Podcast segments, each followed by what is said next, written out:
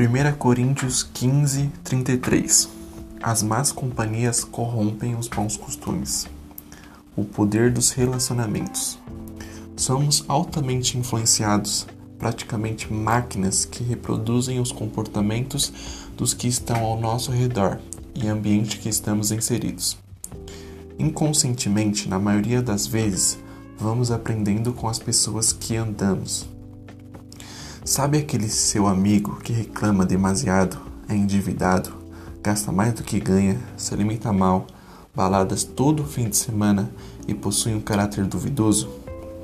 Entenda que ao andar com ele, você aprenderá inconscientemente os seus hábitos e logo será uma questão de tempo estar nessa situação medíocre.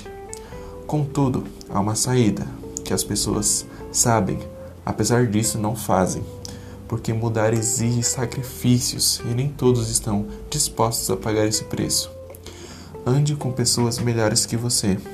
Aquelas pessoas que possuem projetos, são pontuais, sonhadoras, resolvem problemas, possuem mais fé do que você, maior intimidade com Deus do que você.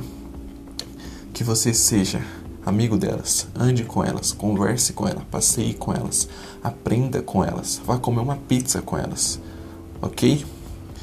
E não somente isso, porque a mídia e os meios de comunicação influenciam e alienam grande parte da população. Mude isso.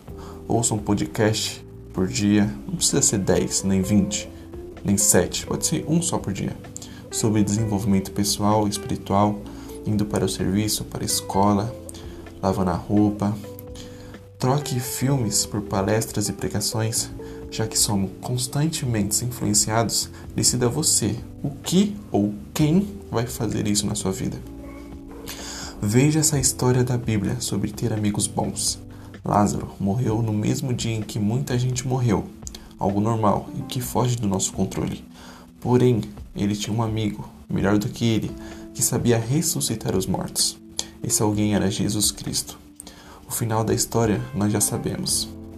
Compreende como é importante ser amigo de pessoas melhores do que você? Ser amigo da pessoa certa pode te trazer de volta à vida.